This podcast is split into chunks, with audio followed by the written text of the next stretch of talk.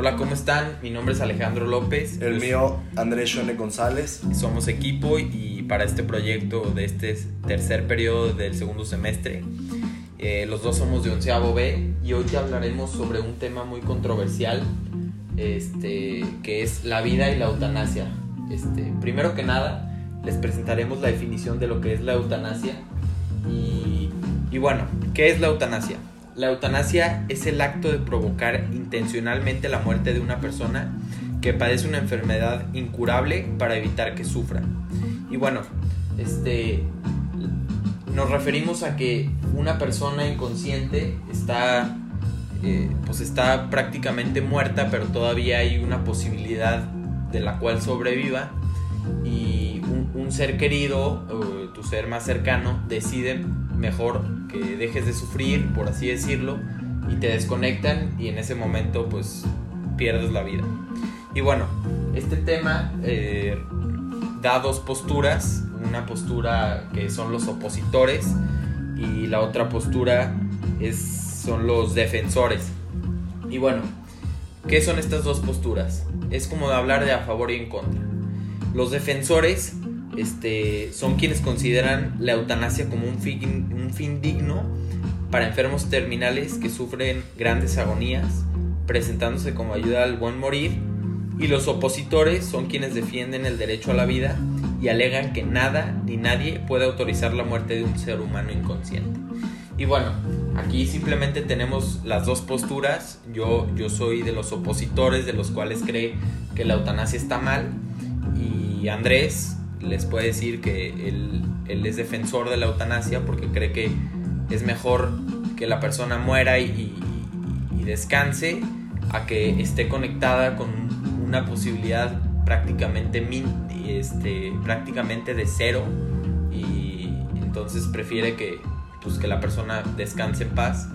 Y bueno, yo creo que aquí también entra mucho la ética de cada persona, ya que este, una persona como yo que cree que nadie tiene derecho a quitarle la vida a alguien más, sino que eh, tiene que ser una decisión propia y, y, como diría un dicho muy famoso en el fútbol, 1% de posibilidad, 99% de fe.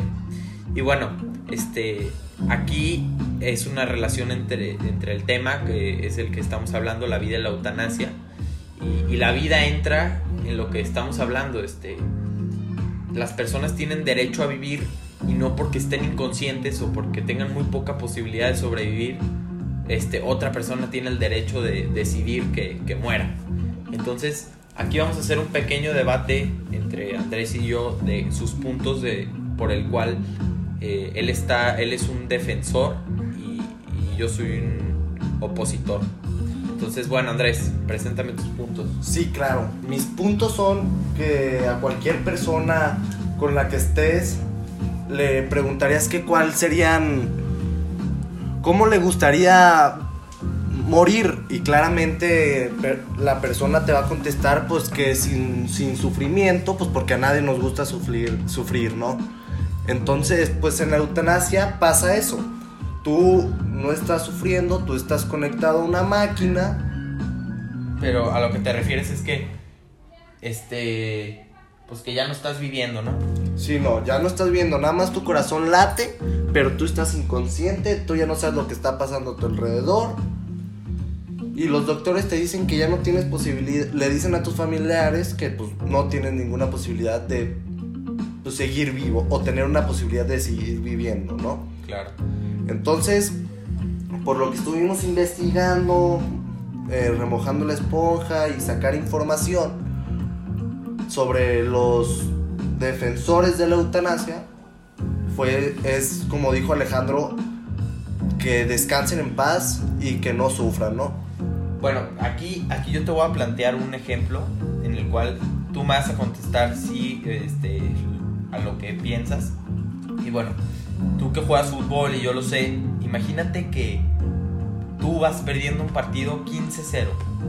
Este, si aquí hacemos una división, tienes muy poco tiempo para meter cada gol y en el partido de vuelta empatar. Entonces a ti te presentan esta oferta. No juegas el partido de vuelta, nos das el pase a la final y te damos cierta cantidad de dinero, una buena cantidad.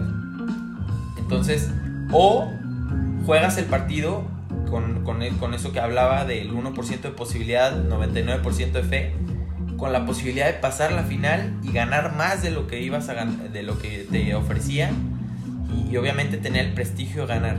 ¿Y cómo lo relaciono aquí?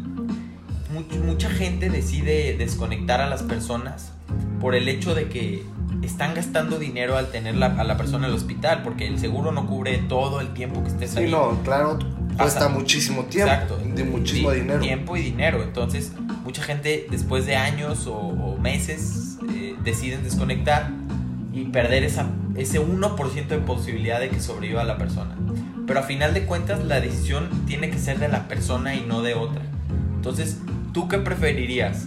¿Perder el partido por default eh, eh, o tener esa 1% de posibilidad de meter un gol cada 10 minutos y empatar el partido?